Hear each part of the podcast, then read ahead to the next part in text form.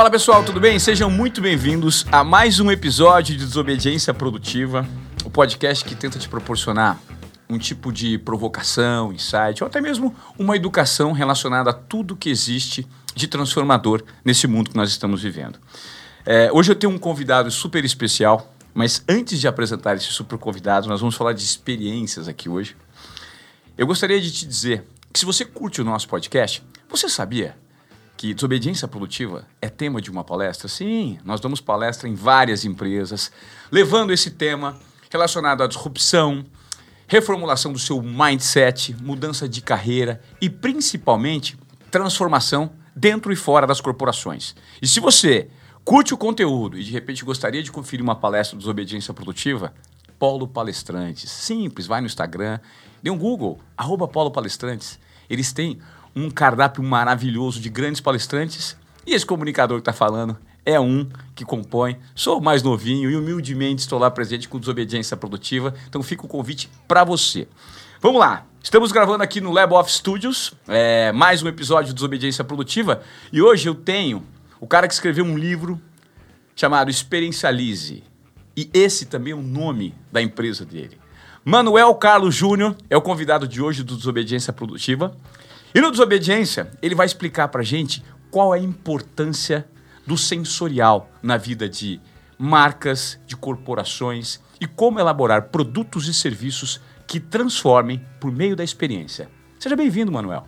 Muito obrigado, feliz aqui de estar aqui. Aliás, já estou vivendo uma experiência, né? Porque é, o Lab Off, para quem não conhece ainda aqui, me surpreendeu desde a entrada, com o visual, com a vibe é, das pessoas, né? E, é, enfim, um centro de, de artistas plásticos, né? E enfim, tem tudo a ver com você aí. É. E olha só, vocês estão vendo aqui, realmente é incrível. É a cara da experiencialismo. É, olha, para você que está acompanhando o nosso conteúdo no áudio, no Spotify, é, no Deezer, na Apple Podcast, você também pode conferir no YouTube. Digita lá em Vamoré, você vai conferir vários episódios do Desobediência Produtiva que também está em vídeo agora no YouTube. E o Manuel está se referindo a esses quadros maravilhosos que nós temos compondo aqui o nosso estúdio.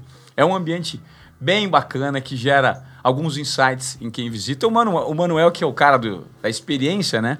Ele está aqui hoje. Curtiu, né? Muito, muito. Tô querendo até ficar por aqui, viu? Vamos lá, Manuel. Mas me conta, cara, como é que surgiu essa jornada de propor experiências? Você é um cara que já visitou das 50 maiores empresas de transformação do mundo, pelo menos 30. Né?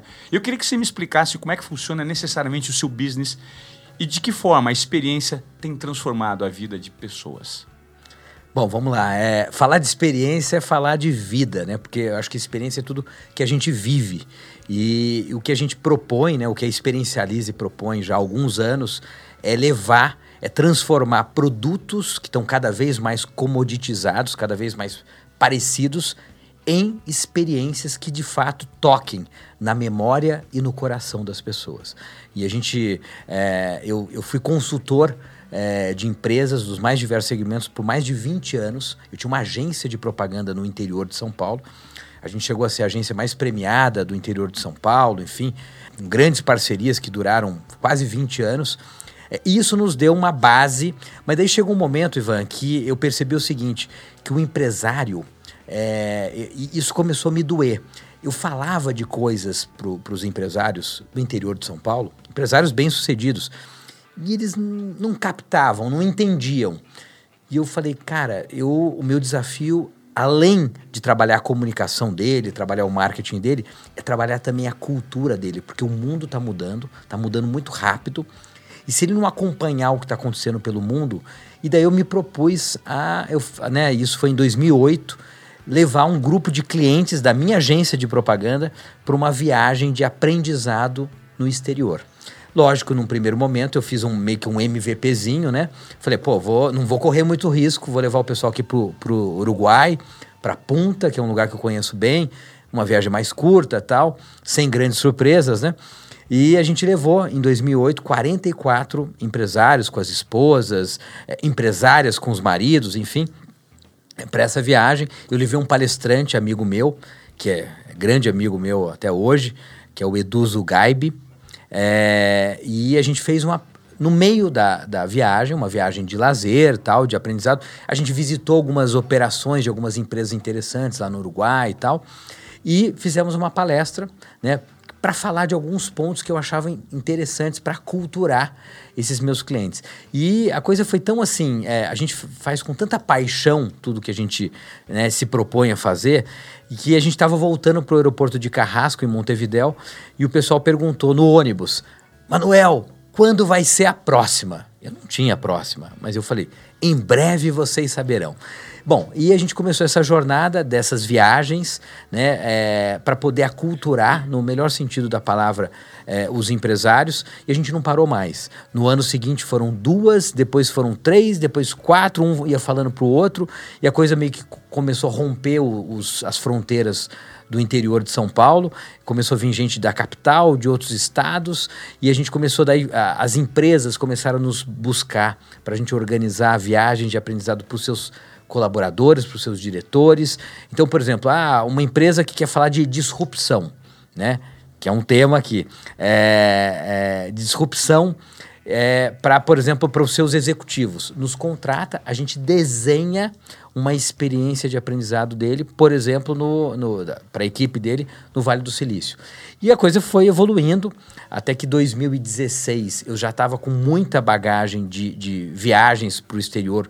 Porque uma coisa é você viajar a lazer, outra coisa é você viajar com esse outro olhar como o Murilo Gun fala, né?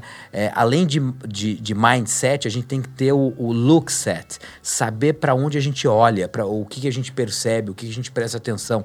E de alguma maneira, nessas viagens, eu acabo, eu não sou guia de turismo, a gente sempre contrata guias locais tops para nos acompanhar, para nos assessorar, mas eu sou uma espécie de guia de look set, é, onde eu eu, eu chamo atenção para pequenos detalhes que podem fazer a diferença para aquelas pessoas que estão ali comigo. Né? Então, você, por exemplo, aqui, tem, lógico, uh, você chega aqui no, no Lab Off, você presta atenção em algumas coisas que, que te saltam aos olhos, mas eu presto atenção em alguns detalhes que de repente não, não a maioria não percebe, a maioria não vê. Né? O meu olhar já está treinado. Né? E de alguma forma eu ajudo as, os empresários a olhar também com, com esse olhar mais minucioso, mais detalhado, é, não enxergar só o óbvio, né? o que está ali meio que. É, é, escancarado. Escancarado ali à sua frente, né? Então, é, e a gente começou essa jornada lá. E a coisa assim, a gente começa de um jeito e a gente não sabe como termina, né? Perfeito. Eu acho que esse é o grande prazer é. da vida, né? É. Você viver conectado com o momento presente e saber onde ele vai te direcionar. Se permitir, na verdade, ser, ser direcionado por, por, pelas suas sensações, emoções, experiências. Manuel, você, você, a gente começou o papo aqui, é, meio que batendo um papo falando sobre, sobre marcas, sobre experiência e sobre a importância do sistema límbico em vez do sistema reptiliano, né? relacionado a paixão dessas pessoas, de que forma as pessoas se conectam com marcas. Talvez você tenha tido um entendimento perfeito disso, desse algo intangível que marcas, é, produtos e serviços né, dessas marcas proporcionam para as pessoas e de que forma você começou a explorar isso.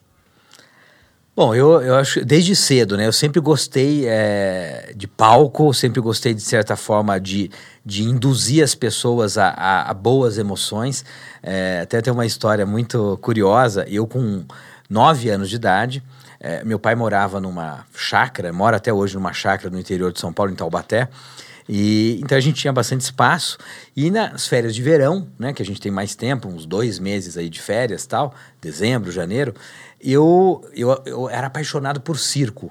Eu chamava os meus irmãos, eu tenho três irmãos mais novos que eu, eu tinha uma prima minha que era vi, quase vizinha nossa, tinha alguns amigos ali de rua, né, da, da rua Sim. ali, da vizinhança ali e tal, e eu criei um circo, um circo de crianças, um circo mambembe, óbvio, é, onde a gente ensaiava, eu desenhava é, todo, eu roteirizava o espetáculo, né, diversos. O meu irmão, por exemplo, um dos meus irmãos era palhaço, o outro irmão meu era, era adestrador de pombas. não, é uma piada, né? Mas era verdade, isso é verdade. E, e, o pessoal tem, tem vergonha, alguns até hoje já, eu acho que já ultrapassou o campo da, da vergonha, né? Alheia. Mas, é, e a gente realizou esse circo, só para você ter uma ideia, no final de dois meses de férias, a gente ensaiava tudo, tinha um dia de apresentação para os adultos. E a gente cobrava ingresso, eu vendia patrocínio, isso com 9 anos de idade. A gente realizou esse circo durante 4 anos, até os 13 anos de idade. É, e isso deu a base. Eu, eu gostava de, de observar a reação das pessoas na plateia. E é um baita de um laboratório. Você ali, como. Eu era o apresentador do circo, né? Eu apresentava assim: Circo Mano Show apresenta Os Palhaços Tio Bola e Pimentinha. É, enfim, e, e, o tio Bola era um amigo nosso que era gordinho, o Cadu, e o Pimentinha era o meu irmão Sérgio, que era magrinho tal. Era meio que uma. uma fazia, um, de certa forma, uma parábola com o gordo e o magro, enfim. E, e então, assim, a gente. eu percebi ali, ali eu falei, cara, eu vou, de alguma maneira, trabalhar com isso. Trabalhar em provocar emoções nas pessoas. E, evidentemente, eu, eu acabei escolhendo ser publicitário. É, tive agência por um, um bom tempo e a gente sempre queria trabalhar o impacto emocional, né? É trabalhar emoção e sensação, né? É esse binômio. Né? E daí até que é, em 2007 eu fiz um curso é, na NIU, lá em Nova York, New York University, sobre Customer Experience Management, gestão da experiência do cliente. E lá, cara, eu aprendi várias coisas que eu falei, cara, é isso aí que eu já faço, que agora eu sei um nome para isso, né? E que ninguém falava em experiência do cliente aqui no Brasil. Estou falando de 13, 14 anos atrás, né? E eu, só que assim, eu era um publicitário do interior, né? Um pouco metido a besta, né? Mas tipo inventar algumas coisas diferentes. E eu comecei a aplicar algumas coisas que eu aprendi lá nos meus clientes e nas minhas viagens que eu comecei a fazer. Né? Então, por exemplo, como a gente estava falando aqui, é, é, cara, qualquer coisa que é, é linha reta é muito chato, né? Fica uma coisa boring, né? A gente precisa ter, por exemplo, qualquer, qualquer roteiro bem sucedido de Hollywood é uma senoide, né? É uma, é uma, é uma, uma curva que tem altos e baixos. Perfeito. E o que faz, o que prende a atenção, e hoje eu acho que o jogo né, é, se ganha pela atenção, são os altos e baixos. É você trabalhar a emoção, tempo todo. E eu falei, cara, eu vou colocar isso na jornada de compra dos meus clientes, na jornada dos meus clientes. E começou a dar certo, né? E a gente, pô, entre erros e acertos, a gente, pô, descobriu um modo que a, a, gente criava engajamento nos clientes, né? Eu criava engajamento nos clientes que viajavam comigo. Eu falei, cara, e as, o Denis, né? O Denis da Apollo, fala, você precisa criar um, você precisa fazer um livro, você precisa fazer uma palestra. Cara, ele foi falando isso e eu, assim, é, fui desobediente por um bom tempo e, e não produtivo. É produtivo. Mas assim eu, eu desobedeci o Denis. Eu falei cara eu, eu empurrei com a barriga procrastinei não fiz a palestra não fiz o livro. Até que em 2016 eu falei cara vou tirar tudo isso que eu já fiz né que eu já apliquei porque assim, eu sou um cara de ação, de prática, não sou um teórico. Então eu, eu tirei da prática e coloquei no livro, né? A gente transformou no método Experiencialize. E que ajuda, basicamente, as pessoas falam, pô, porque experiência é muito etéreo, é uma coisa muito. não dá para pegar, né? Mas o que, que as empresas buscam na Experiencialize? Criar valor criar valor, criar diferenciação. Né? A gente a, ensina você a não depender mais da variável preço, porque fica uma guerra de preço, um vai abaixando o preço, o outro abaixa um pouco mais e os dois estão perdendo. É, por exemplo, até eu vou, vou, vou, trazer uma história aqui. Eu estava com um grupo agora, durante a pandemia. Aliás, foi o primeiro grupo pós-pandemia que alguém levou para o exterior. Foi um grupo nosso, a gente levou um grupo de 20 empresários para Dubai em novembro, no início de novembro. Tá, quando deu uma, deu uma, uma, uma aliviada, né? Que é, é tava aquela aliviada aqui e tal, a gente levou e a gente passou a, a Black Friday em Dubai. E a gente propositalmente a gente montou o roteiro para passar a Black Friday no Dubai Mall, que é o maior shopping do mundo. É, e daí, cara, tava lá, né? A, 99% das lojas com, com, com as vitrines, né? Clearance, é, off, né? 50% off e tal. E todas as lojas estavam vazias. A única loja que não tinha qualquer, qualquer menção a descontos ou promoção tinha uma fila. E essa loja era da Apple Store. Né? Tinha fila. Você tinha que fazer um cadastro para poder entrar na fila para poder ser atendido, porque a, eles tinham acabado de lançar o, o Apple, o, o iPhone 12, né? E, e, enfim, tinha fila na porta e não tinha um desconto. Então, é, e quando a gente percebe que a maior, a, as maiores empresas do mundo não dão desconto, né? As empresas que mais lucram não dão desconto, como é o caso da Apple, como é o caso da Amazon. A Amazon, você pede, ela tem lá, é, hoje estamos entregando com, com desconto. Tô... Não, ela tem preços justos, ela tem variedade e ela tem uma baita experiência do cliente, uma puta de uma entrega. Né? Ela entrega mais rápido do que qualquer outro. Então, assim, é, ela, é, o, o, game é sobre valor, é sobre criar valor. E as empresas que mais, por Starbucks, né? Pô, esse cafezinho aqui tá top. E me lembrou Starbucks, a gente já visitou umas cinco vezes lá em Seattle, que é a sede mundial onde a origem da, da Starbucks e tal. Cara, Starbucks nunca, o game da Starbucks nunca foi sobre preço. E eles são hoje a maior cafeteria do mundo. Eles têm 14 mil pontos físicos no mundo. É, e, e o game deles nunca foi sobre ter um menor preço ou sobre abaixar o preço. Pelo contrário, né? Um café no Starbucks é caro, mas é caro se fosse apenas um café. Mas como é uma experiência, né? Como você tem um baita sinal de internet lá dentro, como você pode ficar de repente horas lá dentro lendo um livro ou com o seu notebook que ninguém te incomoda, como tem produtos de qualidade, como tem uma vibe bacana, cara, fica barato. Então, quando você envelopa tudo com uma baita experiência, você cria valor e você, enfim, pode surfar trabalhando com o preço que você quiser. Porque se a gente for analisar é, friamente, realmente um, um, iPhone aqui no Brasil top, né, com 512 de memória tal, e, e, e quase 10 pau, é caríssimo.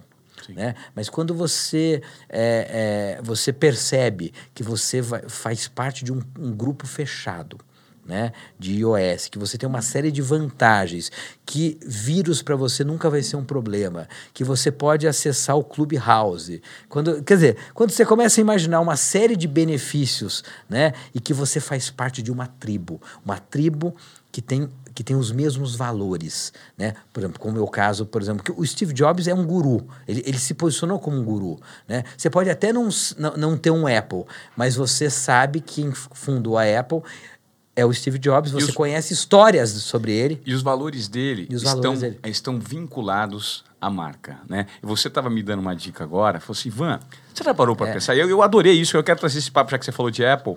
Você falou, você usa o quê? Apple ou Samsung? Né? Porque quem está conectado com a Apple está conectado com a paixão, com a emoção. Exatamente. E com Exatamente. a Samsung com a racionalidade. Eu achei maravilhoso esse insight que você trouxe e de que forma eles conseguiram trabalhar esse branding, essa sensação de pertencimento. E para isso você não precisa dar desconto.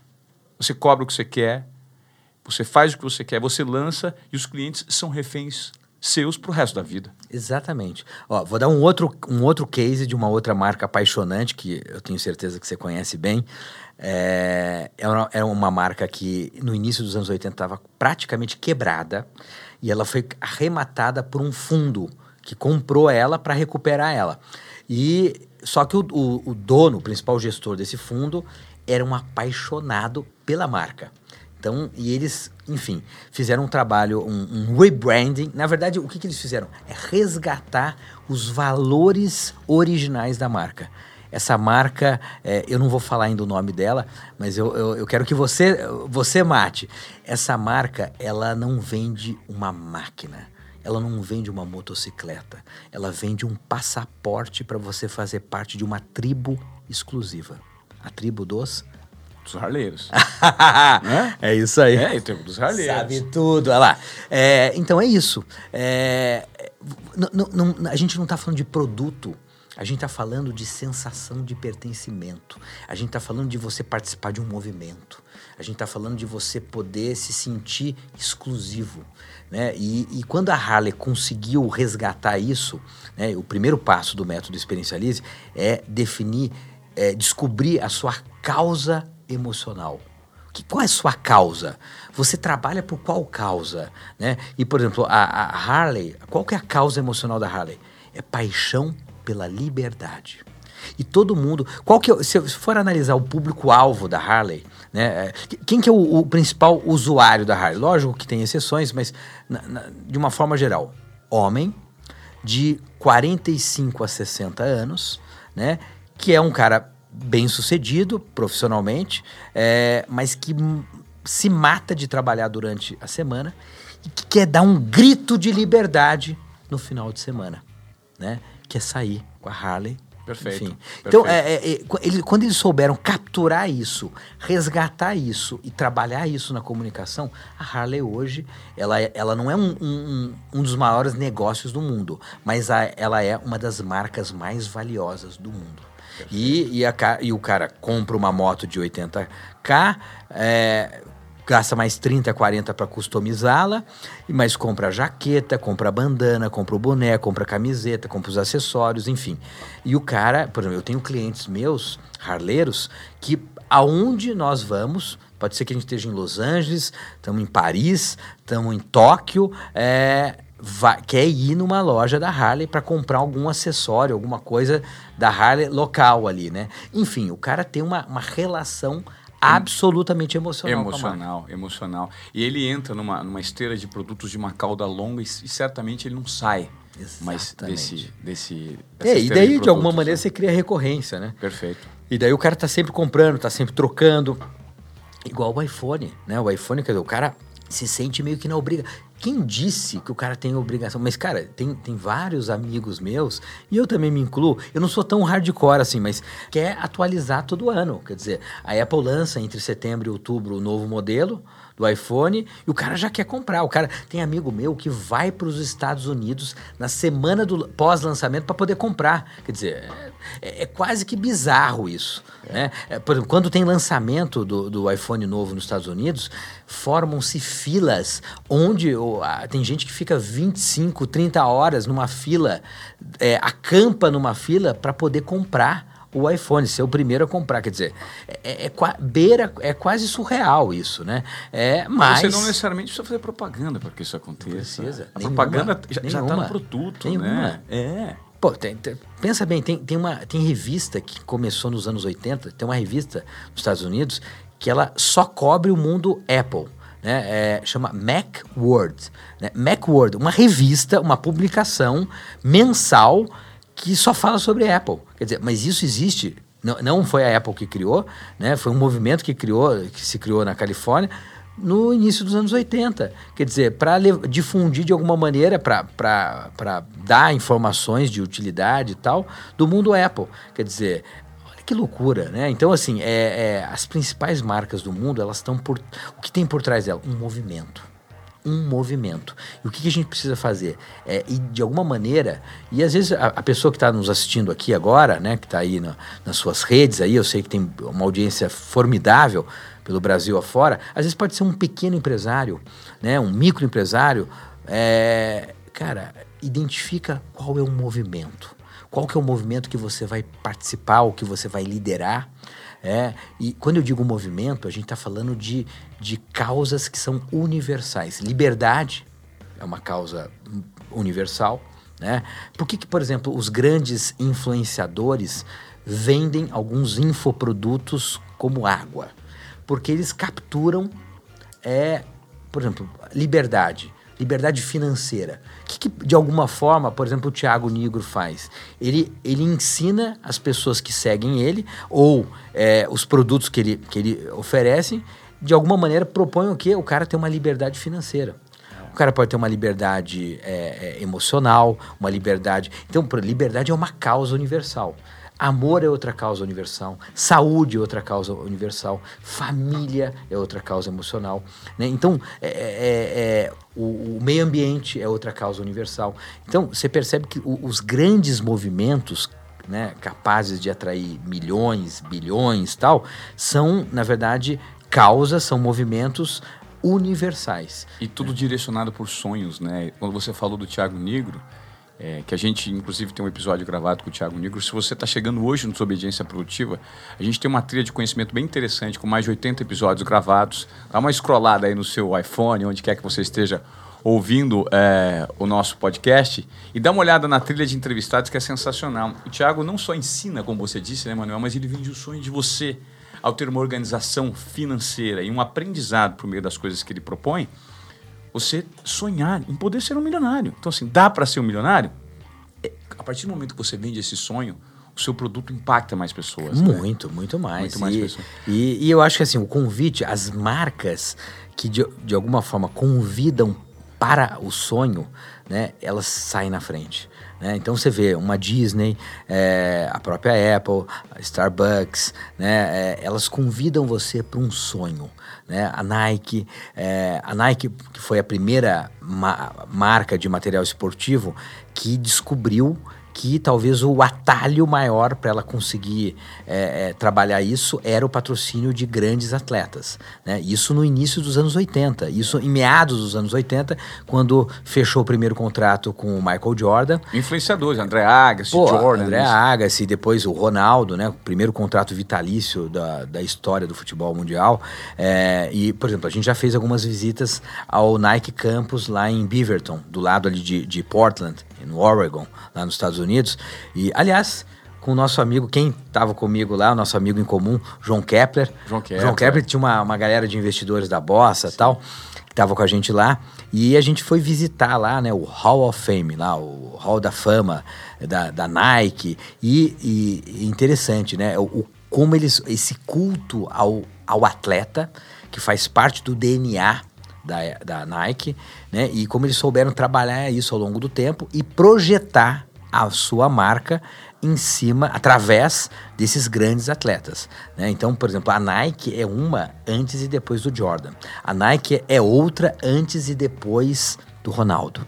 A Nike é uma antes e depois do Tiger, Tiger, Tiger Woods. Woods. E, e, e, aliás, são esses três únicos atletas que têm estátuas dentro do Nike Campus. Federer e Nadal ainda não. Ainda não. Só tem três. Perfeito. Só tem três, tá, que são os ícones máximos. Maiores. Não, por exemplo, tem lá, eles, a- o campus inteiro tem homenagem, exemplo, o Joaquim Cruz, Sim. nosso campeão olímpico em 84, dos 800 metros rasos tal. Tem lá uma homenagem a ele. Tem homenagem a, a, enfim, milhares de atletas né, do mundo todo, mas só três têm estátuas em tamanho real. Né? Michael Jordan, Tiger Woods e Ronaldo. Nosso Ma- Ronaldo. Manuel, é, como é que você analisa hoje o posicionamento de marcas no Brasil em relação a esse potencial de exploração no qual o mercado está se transformando? Você acredita que aqui no Brasil poucas pessoas, poucas marcas, poucas mentes e lideranças que estão à frente de corporações ainda se adaptaram a esse novo formato? O Brasil está atrás ainda desse, de- de- desse movimento no que diz respeito a gerar pertencimento? Porque a gente está falando de marcas internacionais, marcas disruptivas que, que, que são eh, casos especiais no mundo. Como é que você analisa e de que forma você tenta impactar aqui para transformar né, essa mentalidade, esse mindset de marcas aqui no Brasil? Ótima pergunta. É, cara, o Brasil ainda é um bebê em relação a branding, né? A criar marcas. O Brasil ainda é totalmente dependente de commodities, né? Você vê o- a pauta de exportações do Brasil é basicamente commodities agrícolas e minério de ferro. Né? Você pegar 80% do que o Brasil exporta em termos de valor é, é commodities agrícolas, né? Carne, trigo, é, é O celeiro do mundo, né? soja, enfim, commodities agrícolas, laranja tal, e é, minério de ferro. É, e o, o Nizam Guanais já falou isso há muito tempo atrás, há mais de 10 anos atrás, que o Brasil precisa de branding, precisa de marca. Né? A gente tá, é, começou a descobrir isso nos últimos 10 anos, né? então a gente tem a- já algumas marcas brasileiras que de alguma, ainda de forma tímida, mas já começam a, a protagonizar pelo mundo afora, caso das Havaianas. As Havaianas já têm lojas em pelo menos 20 países do mundo, fora do Brasil. Havaianas que, é, Havaianas que é cliente do Live Off. É? Sim. Opa, É, que legal. Entregando um trabalho enorme de Havaianas, de reformulação da Havaianas aqui, nesse espaço. Não, a Havaiana que é uma marca que soube se reposicionar, né? A Havaianas, há pouco, vai, há 20 anos atrás, era uma marca que estava morrendo, que era uma marca é, extremamente popular, né? Tipo, é, relegada a uma classe é, socioeconômica menos privilegiada e que eles fizeram um reposicionamento, um trabalho que foi feito pela pela UMAP, se não me engano, de reposicionamento da marca no, no, nos anos 90. E a marca hoje virou, né, uma, enfim, é um, é um artigo é, é, é cool, né? Cool. E absolutamente no culto no mundo. No mundo. É, então, assim, a gente tem marcas brasileiras que estão sabendo fazer um trabalho fantástico, né, como a Reserva, né? O Rony, que você já entrevistou, é, que faz um trabalho fantástico lá. É, a reserva, ela é muito além, né? A, a, ela tem causa. Por exemplo, a gente estava falando de movimento, né? Um dos movimentos universais é fome. E o que, que a, a, reserva se propõe? Né? 1P, 5P. Você compra uma peça de roupa, você doa cinco pratos de comida. É, lógico, isso é só a ponta do iceberg, que a reserva faz muito mais. Né? A, ela se propõe uma, a oferecer uma, uma, uma experiência Exato. memorável no ponto de venda. É exatamente o que o Rony fala. Você quer, o que, que você quer? Como é que eu posso te ajudar, Manuel? Você entrou aqui na minha loja, eu sou vendedor. Você quer tomar o quê? Você quer tomar uma, você quer tomar uma cerveja? Tem uma cerveja. Você quer, quer comer alguma Eu vou ali e busco para você. Qual é a sua música favorita? Qual é o seu time de futebol Exato. favorito? Quer dizer, então assim, é, desde o do pitch do vendedor, então a reserva está fazendo um trabalho fantástico. Um outro trabalho fantástico de um cliente nosso também que, que putz, é de tirar o chapéu é a Dengo Chocolates. Não sei se você já, já Sim, entrou já numa loja em casa, da Dengo. maravilhoso. É, a Dengo é, é fantástico. Hoje, é um, para mim, uma das melhores experiências do varejo físico brasileiro.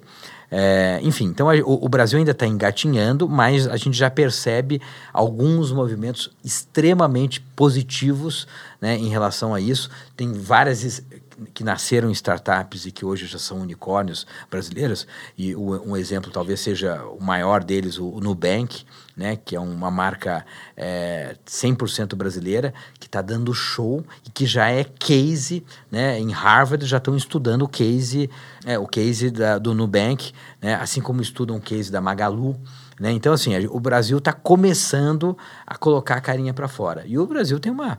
uma, uma é, é que o, o, grande problema nosso é que o Brasil é tão farto. Né? O, Brasil, o Brasil permite tanto a gente ser. É, é, a gente desperdiçar. O Brasil é o país do desperdício. Né? A gente desperdiça comida, a gente desperdiça é, dinheiro, a gente desperdiça talentos, a gente desperdiça tempo, enfim, é o, é o país do desperdício. E a gente parece que pode errar, né? Então as marcas brasileiras se dão o luxo de errar muitas vezes tal. E, e como o mercado nacional é muito grande, né, o mercado consumidor nacional, as marcas brasileiras elas pensam só inicialmente no mercado nacional. Né? É diferente, por exemplo, de Israel. Israel, a gente já fez algumas imersões para lá e é impressionante. Uma das coisas que eu aprendi em Israel é que os caras têm um mindset global. Como o país é pequeno, são 8 milhões de habitantes, pensa bem, 8 milhões de habitantes é a zona sul e leste da cidade de São Paulo. Sim. É Israel inteiro. Então, todo é, empreendedor israelense, ele pensa globalmente. Ele pensa, o que, que eu posso vender para o Brasil, para os Estados Unidos, para a Rússia, para o Japão, para a China? Então o cara já tem um mindset global, né? Ele pensa globalmente, ele não pensa no mercado interno apenas. Ele, e, e o mais legal do, do, do empreendedor israelense é que ele pensa em curar alguma dor do mundo. Né? Então, por exemplo, a gente visitou uma empresa lá que é, trabalha é, a ressignificação da mobilidade de cadeirantes. O cadeirante pelo fato dele ficar muito tempo sentado, né? Você ficar com a postura sentada X horas por dia, ao longo de X anos, vai te provocar uma série de inconvenientes de, de saúde, de costas, de dores lombares, de inclusive problemas até no estômago, no intestino, etc. Tal. Isso é uma dor de que milhões e milhões de pessoas sofrem no mundo. Então eles criaram uma, uma entre aspas, um, uma máquina de mobilidade para os cadeirantes, onde, primeiro, o cadeirante fica de pé. Isso devolve a autoestima do cara. Porque o cara, pensa bem, ele está sempre sentado, olhando. Né, de baixo para cima. De baixo para cima, é. quer dizer, como se ele fosse algo menor. Né? Então, já coloca a pessoa numa posição ereta. E ele tem um controlezinho aqui, né? Que ele vai para onde ele quiser.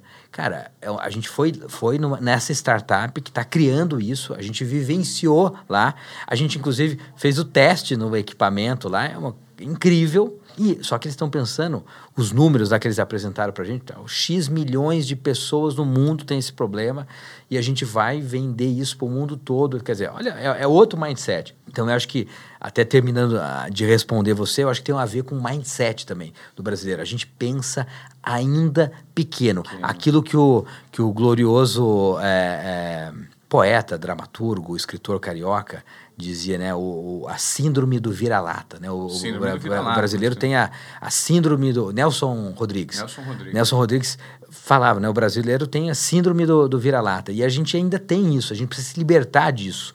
Né? O, o, Brasil é muito grande e a gente pode dominar o mundo se a gente quiser. Mas é uma questão, lógico, de educação né? e, sobretudo, de, de, de superação desse mindset ainda do, é, do vira-lata. Né? Quando você me fala isso, é, eu, eu, eu sempre bato numa tecla, né? A gente está vivendo um momento de, de pandemia e, e de extrema dificuldade do ponto de vista econômico no, no Brasil.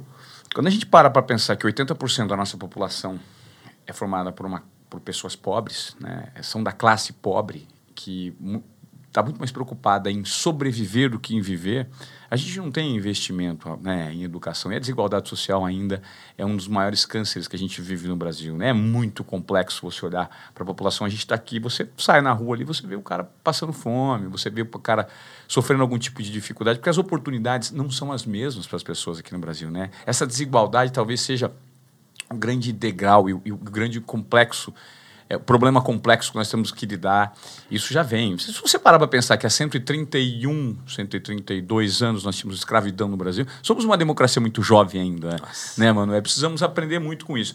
Eu gostaria de fazer uma pergunta para você, que você traz na capa do seu livro os sete passos para transformar produtos e serviços em experiências.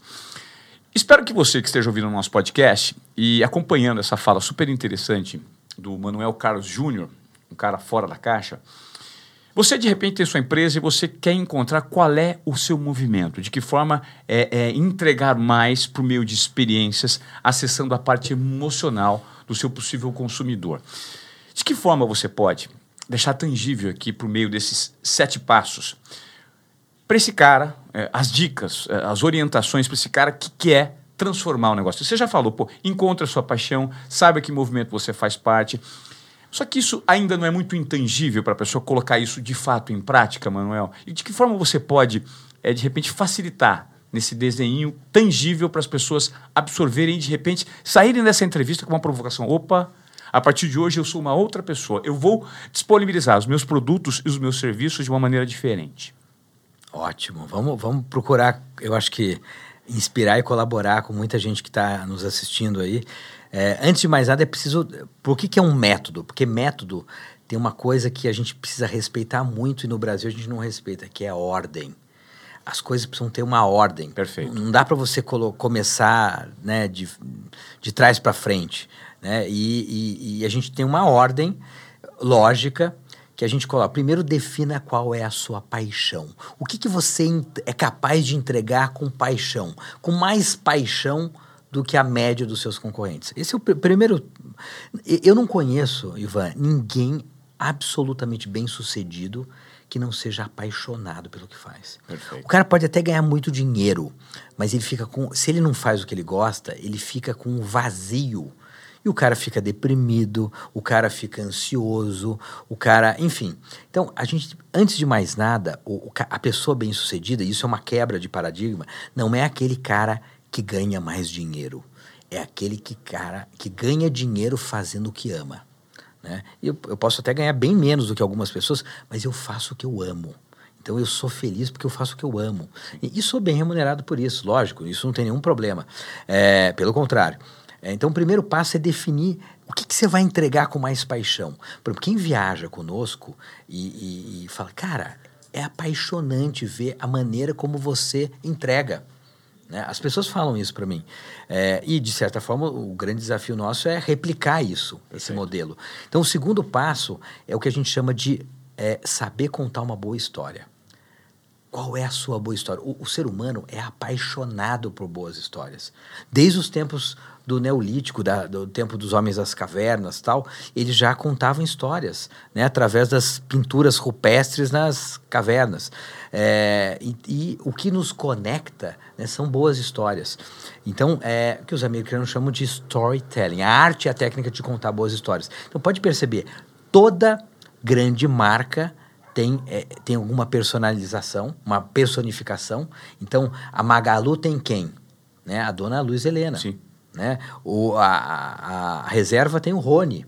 Né? E por aí vai. Né? A, Apple né? tem o Steve, Steve Jobs. Jobs. Né? É, o, a, enfim, todas as grandes marcas têm uma personificação e tem uma história por trás. É, o Alibaba tem o Jack Ma. O Jack Ma. Então, conte uma história. Aliás, a sua história, uma história verdadeira, uma história que conecte, que a pessoa fala: caraca, eu também tive esse, essa dificuldade, eu também tenho essa dificuldade, também tenho esse problema, né? Enfim, então é contar uma boa história. E eu se apropriar da verdade, né, é. Manuel? As pessoas às vezes não notam. É aquilo que você estava falando no começo do nosso bate-papo, que é o poder do óbvio. Às vezes, o óbvio ele está a três dedos do seu nariz e você não consegue enxergar. Por quê? Porque você não se propõe, às vezes, a dar dois passos atrás para ter uma clareza na visão. Então, a partir do momento que você começa a revelar a sua verdade uhum. e achar que a sua verdade é o seu valor genuíno, pode ser que essa verdade gere não só um canal de comunicação, mas um canal de retenção do seu conteúdo uhum. para que ele uhum. fique presente no emocional das pessoas. Talvez é sobre isso que você esteja falando, né? Então, Exatamente. É, é, é se perceber por meio das suas fragilidades, das suas vulnerabilidades e também é, dos seus pontos positivos. Todo mundo tem bônus e ônus. A partir do momento que você compartilha isso, você conecta com mais verdade, né? Sensa Ó, é exatamente isso. E é verdade. Né? A gente tem que trabalhar a verdade. Porque às vezes eu vejo algumas marcas com uma certa licença poética e, e, criando histórias que não são verdadeiras. Enfim, eu não vou aqui entrar em, em, em detalhes, mas assim, daí não conecta. Não, não, tem, não tem, na verdade, é, é continuidade. Né? Enfim, não é sustentável Perfeito. com o tempo. Né? Então, cara, vocês que estão nos ouvindo aí, você tem, deve ter mil histórias boas sobre os seus produtos, sobre a sua jornada como empreendedor. Conte ela. Manuel, mas como que eu conto ela? Você pode contar ó, através do, do feed do seu Instagram, você pode contar através do seu stories todos os dias, né? Você pode contar é, é, através, através de uma vitrine, Sim. através de uma embalagem, por uma caixa de pizza. Você que está nos ouvindo aí, que trabalha com delivery né, de alimentação, cara, a sua embalagem, a sua caixinha pode contar uma história. E você pode contar essa história em, até em capítulos né? Com que tem uma continuidade.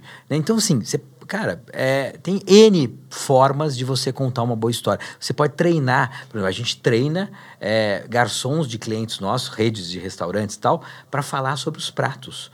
Né? Então, cada prato tem uma história. E a partir do momento que você conta uma história, você pode. Primeiro, o, o cliente que ouve, o, o, receptor da mensagem que ouve aquela história, ele começa a valorizar ainda mais o seu produto. Sensacional. Preço vira um detalhe. Perfeito. Então, assim, estou procurando dar coisas práticas. É, terceiro item, terceiro passo do método Experiencialize é criar o que a gente chama de senso de pertencimento. E quando você tem paixão definida, né? então, por exemplo, eu amo é, churrasco né? E eu tenho pô, uma casa de carnes ou uma boutique de carnes, etc. Tal. Eu amo churrasco. Isso é autêntico, é genuíno, tal.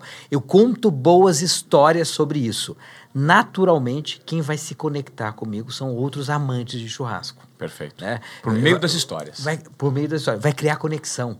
Então, e daí as histórias criam conexão que levam ao pertencimento. Ele começa a frequentar a minha casa, a minha boutique de carnes, eu crio um branding bacana e ele fala: pô, não, eu faço parte desse clube de amantes do churrasco. Né? Ele começa, pô, aqui eu me sinto à vontade, aqui eu me sinto bem, porque a gente troca ideias sobre cerveja, sobre churrasco, sobre o ponto da carne, sobre o corte, sobre isso, sobre aquilo, sobre o tipo do sal, etc., o tempero tal. Enfim, você começa a criar o quê? Uma comunidade senso de pertencimento. As grandes marcas do mundo, elas criam comunidade. É, daí o quarto passo é o, que, é, é o que a gente chama de memória afetiva, despertar a memória afetiva. Todos nós, seres humanos, na nossa primeira infância, quando a gente nasce até os sete anos de idade, a gente vive talvez as emoções mais fortes da nossa vida. Primeira vez que a gente chorou, primeira vez que a gente chorou de fome, né? bebê, né? Sim. Chora para dizer que está com fome. Primeira vez que a gente se sentiu ofendido, que a gente se sentiu com vergonha. Primeira vez que a gente é, sorriu, que a gente riu, né? Primeira vez que a gente se sentiu protegido pelo colo da mãe ou do pai. Tudo é do zero aos sete anos de idade. E essas, lógico, a gente vive boas e más experiências. As boas, aquelas que ficam guardadas no nosso inconsciente, o que a gente chama de memória afetiva. O que, que a gente tem que propor para o nosso cliente? A gente, de alguma forma, despertar essa memória afetiva quando ele está se relacionando conosco. E quando a gente faz isso, é bingo, porque o, a, o cliente não sabe por quê. Eu falo, nossa, como é gostoso vir nesse lugar. Pode ser o cheiro, que possa lembrar o cheiro da casa da avó, né? Pode ser o cheiro do, do bolo, né, que lembra a casa da avó, pode ser um docinho, pode ser a balinha, pode ser uma música. Por um exemplo. cheirinho de chuva que te lembra o, o, o, período que você viveu feliz da vida no interior, quando você ia para a escola. Puts, que maravilha. Né? É, você sabe o que eu estou falando, que você também é do interior. Total, é. Então, assim, é, é, e daí, é lógico, é despertar. E as pessoas falam, mas não é, mas como assim? Então, por exemplo, vou dar um exemplo prático aqui. O baleiro. Lembra o baleiro? Sim. Roda, roda, roda baleiro, atenção. Quando o baleiro parar, põe a mão. Pega a bala mais gostosa do planeta. Não deixe que a sorte se intrometa. Bala de leite Kids, a melhor bala que há. Olha só. Bala de leite Kids. Quando o baleiro parar. É, Manuel, que isso, cara? Cara, isso daí, olha só, arrepia. Arrepia, cara. Porque isso, isso aqui é, faz ó, parte da minha memória. Bala de leite primeiro Kids. Primeiro que isso, isso isso já, é. já nos condena, né? Que a gente tem mais de 40 anos de idade. Porque essa propaganda, ela, ela foi transmitida, ela foi exibida por oito anos ininterruptos, de 77 a 85. Nossa. Né? Ou seja, a nossa infância. É, eu nasci em 76. Então, a nossa infância. É. E, e, isso, cara, quando, então isso está no imaginário coletivo de uma geração. Então, por exemplo, eu, eu vou dar um exemplo prático aqui, dois exemplos práticos aqui a gente tinha, a gente estava é, redesenhando a jornada do cliente de um hospital, de um cliente nosso, uma rede de hospitais, e um dos pontos mais nevrálgicos de um hospital é o, a entrada do pronto atendimento, pronto socorro, né? Pô, as pessoas chegam é, estrupiadas, machucadas, com uma dor intensa e tal, normalmente acompanhados por alguém que tem que é obrigado a fazer a ficha ali, aquela burocracia inicial para o cara ser atendido, ser internado e tal. E ali dava muita tensão ali, um, um ponto de muita tensão, muito problema. O que, que a gente fez? A gente colocou um baleiro um baleiro onde tinha sete belo, onde tinha aquela bala de iogurte, tinha dadinho, tinha, enfim, é, pirulito tal. E o, o nosso atendente estava treinado a quando iniciar o atendimento e percebi que a pessoa estava mais tensa, mais nervosa, muito ansiosa, né? Por favor, roda o baleiro, escolhe a sua Olha. bala favorita.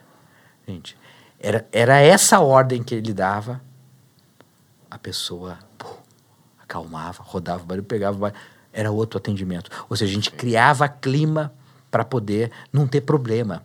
Né? Você, você adoçava um pouquinho fluir. a vida daquela pessoa que já chegava com uma dor horrível. É o primeiro atendimento que você dá. Cara, e é uma é gerar bala. Uma, uma é, bala, Uma bala, custa cinco centavos. Perfeito. Né? Por exemplo, por que que... Na, legal, muito porque, legal, por exemplo, um ponto da jornada de compra, qual que é o ponto de jornada? É gostoso você ir num restaurante bacana, ser bem atendido, comer bem e tal. Mas, pô, não é tão agradável né, quando vem a conta. Claro. Né? Por exemplo, na reserva, por exemplo, você tem todo aquele atendimento, toma cervejinha, tá na vibe, comprou as roupas bacanas, tal, tá feliz tal, na hora do caixa. O que, que a gente colocou na frente do caixa da reserva? Uma caixinha de, com bala Juquinha. A Juquinha manda lembranças. Cara, ali é um ponto, é um ponto mais tenso da jornada, que você coloca ali a bala Juquinha, memória afetiva, adoça, né? Você fica mais relaxado. Para pagar a sua conta. Para pagar a conta. Então, assim, tudo, tudo tem um porquê. Né? Então, quarto passo, memória afetiva. Quinto passo, atenção total aos detalhes. Né? É, o que separa um, uma rapariga de uma mulher, né? um, um, um, um menino de um homem, é o nível de atenção que ele dá aos detalhes. O que, o que separa uma empresa medíocre de uma empresa top é o nível de atenção aos detalhes, né? E, e, e eu, eu, tinha um professor na faculdade que ele falava assim, né? Ó, ele era ateu. Ele falou, ó, em Deus eu não acredito, Mas no coisa ruim, eu tenho certeza que ele existe e sei até onde ele se esconde nos detalhes. Um detalhe é capaz de pôr tudo a perder. Perfeito. Né? Às vezes você constrói, constrói, constrói, constrói, investe em na marca, na mídia, uma série de coisas, melhor ponto do shopping e tal. Né? Por exemplo, uma vez a, a minha esposa, a Karina, ela estava. ela recebeu um catálogo maravilhoso, tal, de uma marca de sapatos bem famosa aí. E, pô, ela adorou um modelo lá, falou, pô, eu vou lá na, na, na loja, tem lá no shopping tal, vou lá comprar tal. Pô, uma, uma baita localização dentro do shopping, uma loja deve ser cara, super bem montada. Uma atendente que foi indiferente a ela, pôs tudo a perder. Então, assim, um detalhe, né? Um detalhe na jornada pode pôr tudo a perder. Então, a gente precisa ficar atento aos detalhes. Né? E a gente vê, por exemplo, a Tiffany. A Tiffany, que é a, maior- a mais prestigiosa rede de joalherias do mundo, está presente em mais de 40 países, são mais de 400 lojas. A gente já fez algumas visitas técnicas à, flagship da Tiffany, eh, lá em Nova York, na Quinta Avenida. Cara, eles têm um checklist de 62 itens que eles têm que verificar todos os dias antes da abertura da loja. 62. 62 itens. E daí no final, a, a primeira vez que a gente visitou lá, a, a- subgerente que estava nos acompanhando, ela, ela pediu licença, ela nos serviu um café no mezanino, um lugar espetacular, e falou: Pessoal, é, fiquem à vontade, eu vou precisar me ausentar por alguns instantes, porque eu preciso fazer a abertura, ah, o checklist de abertura da loja. Ela contou. Eu falei, pô, mas conta pra gente alguns itens, pelo menos. Ela falou, ó, na Tiffany, né, em qualquer loja da Tiffany, em qualquer território Tiffany no mundo, não importa se está em Dubai, lá fora está fazendo 50 graus, ou se a gente está em Estocolmo e está fazendo menos 20. Ao adentrar as nossas lojas, o nosso cliente precisa estar confortável termicamente. A gente tem uma temperatura oficial, 22 graus Celsius. Ponto. Em todas as lojas do mundo. Então, é, tem uma temperatura. Então, eles medem a temperatura com um aparelhinho digital para ver se está na temperatura certa. Perfeito. Então, assim, esse é um dos 62 itens. E daí, antes dela sair, ela falou: pessoal, a abertura da nossa, das nossas lojas todos os dias é como o início de um novo espetáculo. A gente precisa dar show. E é isso. Né? E, eu, eu, e para quem está nos ouvindo, você está preparado para dar show? Né? Quando você abre o seu negócio todos os dias para o seu cliente, está preparado para encantá-lo? É isso. É isso. E, e o mais importante, Manuel, que você falou tudo, porque a partir do momento que você se propõe a jogar esse jogo e você tá lá em cima, você precisa permanecer e não correr o risco, como por exemplo essa marca correu com a sua esposa. Por quê? Tem algo que eu aprendi recentemente, duas semanas, eu terminei um masterclass super interessante do Neil deGrasse Tyson, um grande ast- astrônomo né, americano.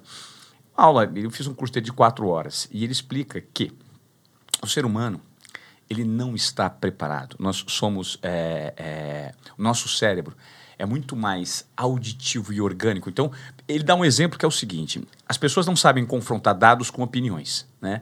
Nós somos muito mais de ouvir opiniões que já vem muito digerido para a gente do que se preparar para analisar os dados. Se você vai comprar um carro uh, da Volvo, sei lá, e você, antes de comprar o carro, você fica seis meses pesquisando esse carro e, de fato, nota que todos os pré-requisitos de segurança a Volvo tem melhor. Né? Você fala, pô, a minha prioridade é segurança, então eu vou comprar um carro da Volvo.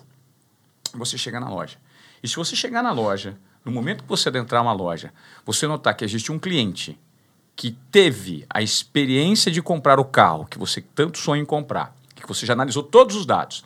E quando você nota para esse cara, olha para esse cara, e ele está tendo uma discussão com o vendedor, fala assim: essa porcaria desse carro da Volvo que vocês me venderam deu um problema na estrada, estourou uma mola no amortecedor. Eu estou devolvendo, eu me arrependi dessa compra. Nossa. O que, que necessariamente você faz? Você descredibiliza todos os dados que você ouviu, porque uma verdade dita, uma mentira dita mil, mil vezes, às vezes transforma uma verdade na cabeça do ser humano. Porque você, a gente não está preparado, nós não temos uma cultura analítica de analisar os dados. Nós somos muito influenciáveis. Né? E ele explica isso. Então, esse cuidado em relação à experiência, para que uma única pessoa não arranhe a sua marca, ele precisa ser tomado com um critério lá em cima, né? com uma checagem lá em cima, como você disse da, da Tiffany. Então, o ser humano é feito assim. Então, para você se estabelecer num nível e num patamar de agregar valor, e não só agregar valor, ter uma imagem irretocável, Esses detalhes são fundamentais, né? Fundamentais. Então, é, esse é o, é o quinto passo.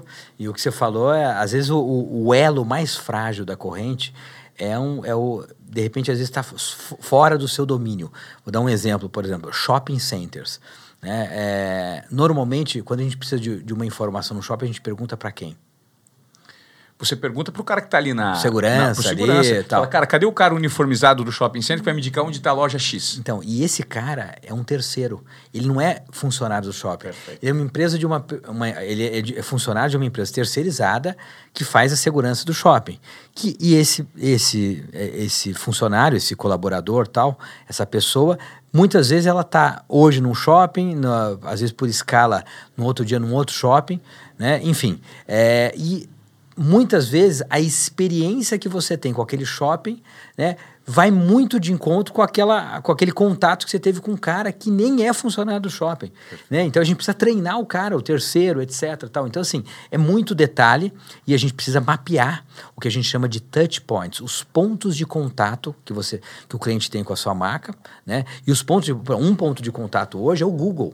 Por exemplo, você já pesquisou quando você pesquisa Ivan Moré no Google, o que que aparece?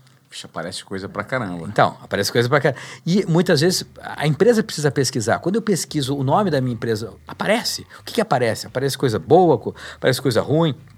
É um ponto de contato nevrálgico, porque é um ponto de contato que, se não, não, não eh, na, na pesquisa que ele fizer ali, nos primeiros contatos, não tiver coisa boa, né? Talvez ele nem continue a jornada com você. Então, eu estou dando um, um, uma ideia de um detalhe para todo mundo que está nos assistindo prestar atenção. Né? É, e daí vamos para o sexto passo. O sexto passo é ativação dos cinco sentidos: visão, audição, tato, olfato e paladar simultaneamente. Perfeito. A Universidade de Harvard fez um estudo há mais de 12 anos atrás que concluiu que as atividades mais prazerosas, que mais geram prazer para o ser humano, são aquelas que ativam os cinco sentidos simultaneamente. Ou seja, você entra num lugar bonito, cheiroso, né? Com uma música agradável. Pô, daí você come um prato delicioso. Pessoas bem vestidas que te dão atenção?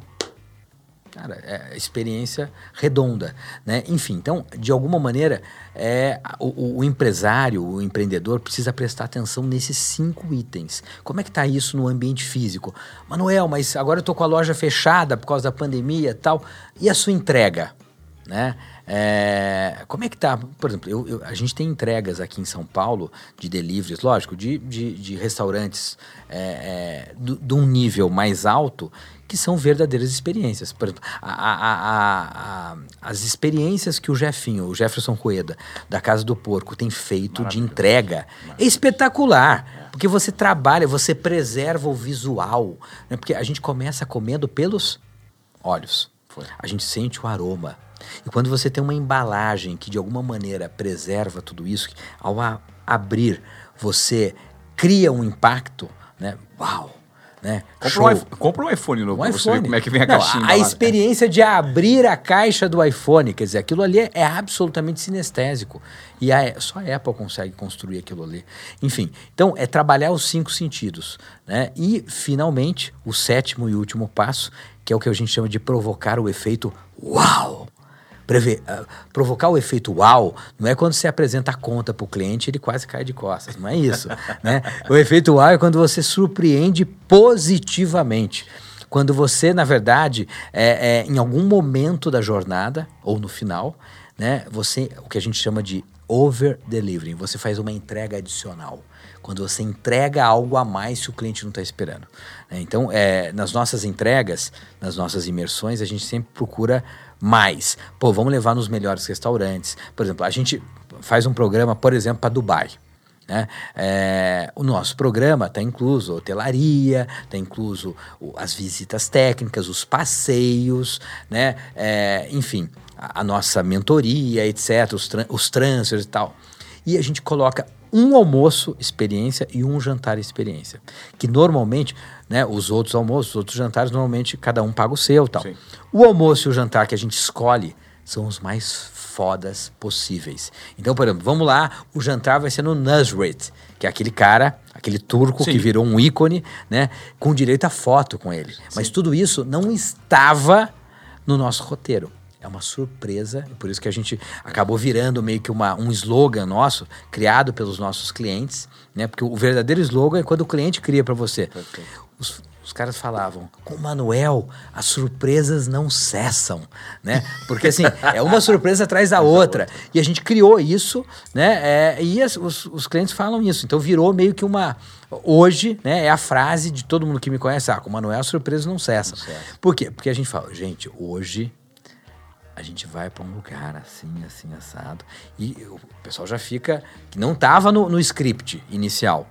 E quando chega lá, ainda tem uma outra surpresa. É demais. Entendeu? Então, assim, é, é, é encantar. É o né? momento uau. Uau, é o momento uau. Então, assim, eu tô, eu tô procurando, assim, dar algumas, alguns exemplos práticos para as pessoas que vão, vão nos assistir, né, estejam nos assistindo, é, possam, é, de alguma maneira, levar para a realidade do seu negócio, né, da sua vida. E isso pode ser aplicado, sete passos, numa relação afetiva, numa relação conjugal, Perfeito. numa relação com os filhos. Eu experiencializo com os meus filhos. Eu procuro né, fazer surpresas positivas, né? Cuido dos detalhes, né? Enfim, então é fundamental, né? Quando você tem paixão por alguma coisa, a gente e você faz isso, você fez, você, você experiencializou é, no Globo Esporte, se experiencializou no Esporte Espetacular, se experiencializa aqui, né? Pô, com toda essa. Gente, vocês não sabem, mas vira, chegar aqui nos estúdios do Ivan Moré para gravar já é uma experiência. Já é uma experiência. O banheiro é uma experiência. O café é uma, uma experiência. experiência. A vibe toda compõe essa experiência. Então, assim, você é um experiencializador nato. Quer dizer, você nem conhecia né, o método de maneira formal, mas você já tem isso no seu DNA, de maneira é, intuitiva. É. Né? E, pô, e, e quantos e quantos empreendedores que eu conheço né, pelo Brasil afora, que fazem isso de forma intuitiva. Né? E lógico, e daí quando conhecem o método e organizam isso de uma maneira mais, mais é, é, é, elaborada, elaborada, mais planejada, você ganha show. escala, né? Você ganha escala, você daí ganha você, escala. Enfim. Manuel, cara, olha, eu super recomendo, ganhe de presente esse livro dele, o Experiencialize, os sete passos para transformar produtos e serviços em experiências.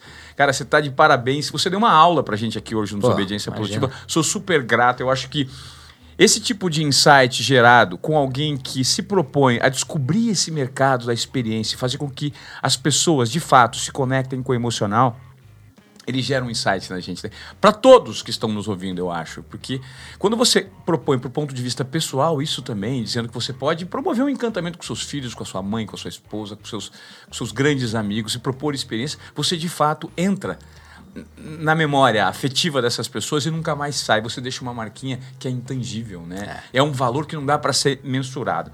Para a gente terminar, eu gostaria de fazer. Você tá, a gente está vivendo um momento de, de pandemia e isso deve ter te gerado um movimento de transformação também. Né? As viagens foram fechadas, é, a vacina ainda é, caminha de uma forma muito é, lenta no Brasil. Como é que você conseguiu encontrar uma mudança de chavinha, é uma virada de chave. Qual foi a sua virada de chave durante a pandemia? Bom, a primeira virada é assim, eu, eu, os meus produtos eram todos presenciais. Né? E a gente construiu toda uma reputação em cima do presencial. Da noite para o dia, eu não podia mais dar palestra, treinamentos presenciais e não podia mais viajar. Né? Então foi assim, um, uau! O que, que, a gente vai fazer? E daí, evidentemente, o caminho do, do, do digital era o caminho mais natural. Né? E a gente começou a construir daí um trabalho no digital. Hoje a gente faz palestras no digital, é, a gente faz treinamentos online. Né? Então, por exemplo, o Edo, que você conheceu lá no, no, Rio Grande do Sul, tá? é um parceiro meu. A gente vai dar um curso agora para farmácias de manipulação. É, dois finais de semana, tudo online, né? Para gente de todo o Brasil. E a gente está começando a desenhar algumas experiências de viagem, porque, por exemplo, como é difícil levar um grupo hoje né? Porque algumas exigências, etc, tal, para alguns destinos, à medida que a gente já está monitorando isso, alguns destinos vão começar a abrir com algumas exigências, mas que vão criar dificuldades para você levar aquele grupo presencial. Mas eu posso, de repente, para um influenciador como o Ivan, por exemplo, ele Ivan, vamos propor uma viagem de aprendizado para algum lugar bem top do mundo que as pessoas queiram conhecer e as pessoas vão viajar com o Ivan através do que? De um streaming ao vivo. Então, 8 horas por dia ou 10 horas por dia, as pessoas vão poder estar assistindo ao vivo o Ivan em Londres, ou Ivan lá em, em, em enfim, Dubai, é, ou em Israel, na China, na China etc. Tal. É, e daí você não vai levar 20 pessoas com você, 30 pessoas. Você vai, de repente, levar milhares, milhares de pessoas que vão te acompanhar ao vivo durante uma jornada em determinado lugar do mundo. Então, assim, é, é um projeto que a gente está desenhando aí e a gente está, possivelmente no segundo semestre, quando as, algumas barreiras caírem, porque a exigência em alguns lugares vai ser a vacina. Né? Então, lógico, a, esse influenciador ele vai precisar talvez estar vacinado para poder ir viajar né? E daí compartilhar com a audiência dele essa vivência ao vivo e a cores. Então, assim, essa. É fazer é, com que a pessoa se sinta viajando com você, como se ela participasse de um reality show. É, por exemplo, viajar para o exterior, né? Com o dólar a quase seis reais, talvez fique inviável, fica muito caro, tal. Pô, eu vou gastar 30, 40 mil reais para viajar para o exterior. É, mas, de repente, ele paga 599 para você e, e viaja com você online. Né? Quer dizer, e você vende para milhares de pessoas. E eu vou dizer, responder as perguntas dessas pessoas, as dúvidas, as curiosidades e vou... Tudo, ao, ao vivo e a cor. Então, assim, é, quando é um Legal, cara que você admira, né? Então, assim, e a gente está dando, por exemplo, graças a Deus a gente tem dado consultoria para os nossos clientes, as consultorias não param, tem clientes que estão crescendo, que estão abrindo loja, abrindo operações, estamos fazendo muito treinamento online, mas, assim, foi uma virada de chave total e, assim, é, eu, lógico, teve dor, né? Eu não vou negar, mas eu tenho certeza, eu, a gente está saindo mais forte dessa pandemia do que a gente estava em tempos anteriores, né? Então, antes da pandemia. Por quê? Porque hoje eu trouxe para a minha empresa vários produtos online que eu não tinha até então.